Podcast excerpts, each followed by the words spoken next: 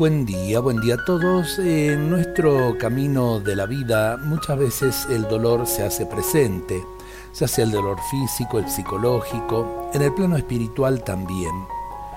Eh, Anselgrum nos eh, ayuda en la reflexión. En mi dolor te llamo a gritos, escúchame que mi dolor se calme.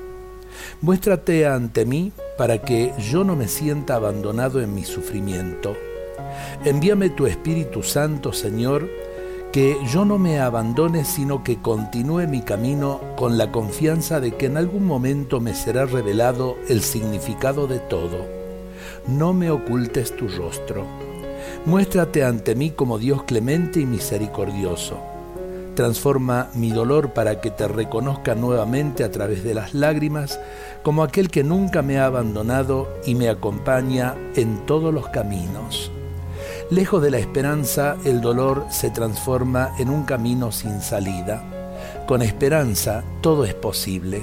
Siempre me gusta decir que en la noche se va gestando un nuevo amanecer. Y es así, creo que en medio del dolor, sea cual sea su origen, a lo mejor la enfermedad, la muerte de un ser querido, eh, qué importante es ponernos en camino con Jesús, dejarnos acompañar por Él, dejarnos fortalecer por Él.